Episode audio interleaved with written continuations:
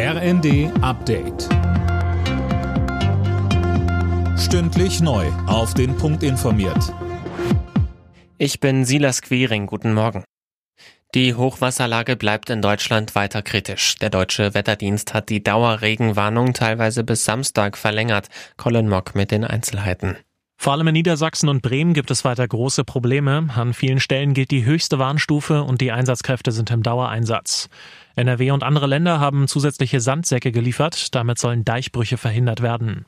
Auch in anderen Bundesländern ist die Lage weiter brenzlig. In Sachsen-Anhalt will sich Bundeskanzler Olaf Scholz heute über die Hochwasserlage informieren. Zusammen mit Ministerpräsident Haseloff besucht er Sangerhausen. Auch hier droht ein Deich zu brechen.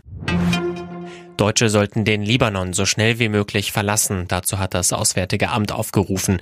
Die Sicherheitslage im Nahen Osten sei unberechenbar. Nach dem Drohnenangriff auf einen Hamas-Anführer sei eine weitere Eskalation zwischen Israel und dem Libanon nicht auszuschließen. Bei der Vierschanzentournee bleibt es weiter spannend. Andreas Wellinger landete in Innsbruck als bester deutscher Springer auf Platz 5 und verliert damit die Gesamtführung knapp an den Japaner Ryoyo Kobayashi. Den Tagessieg holte sich Jan Hörl aus Österreich. Beim letzten Springen in Bischofshofen ist noch alles drin für Wellinger. Er sagt im ZDF, ja, ich mag Behofen extrem gern. Ich hoffe, dass äh, da die Bedingungen wieder mitspielen. Zweieinhalb Meter ist auch nichts auf der großen Schanze. Und von dem her werde ich weiter mein Credo verfolgen, Vollgas geben und dann kommt raus, was rauskommt.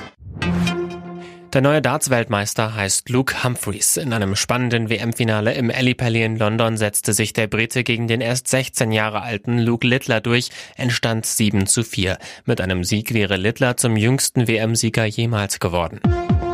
Alle Nachrichten auf rnd.de